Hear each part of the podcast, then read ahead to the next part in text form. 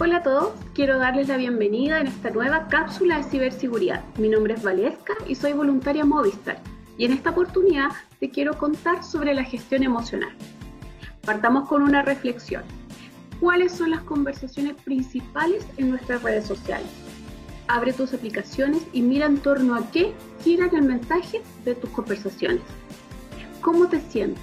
¿Te sobrepasa esta situación? Es normal sentir nerviosismo frente a la incertidumbre de qué pasará respecto a la situación sanitaria. Esto nos lleva a hablar de ello, a buscar información y recurrimos a las redes sociales.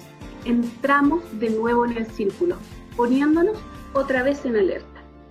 ¿Es positivo que el COVID-19 sea el centro de nuestras conversaciones? No, no lo es. Lo que sí es positivo es saber que esto terminará. Por lo tanto, resalta las recuperaciones, celebra la, unión ciudadana y sobre todo resalta tu optimismo. ¿Cómo puedes trabajar mejor tus emociones?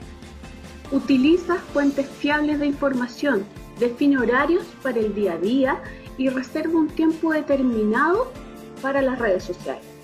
Tómate un respiro y no estés continuamente pendiente de las noticias. Realiza actividades variadas en casa Busca temas alternativos de conversación. Y lo más importante, tus emociones importan. Si te centras en tus emociones negativas, irás aumentando cada vez más tus preocupaciones inmediatas y eso dificulta ver las necesidades restantes.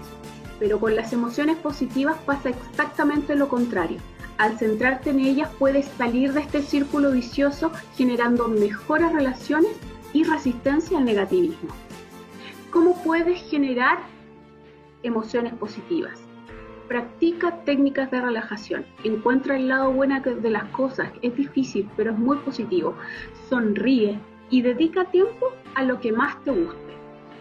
Desde el voluntariado Movistar te invitamos a ver más cápsulas de seguridad digital.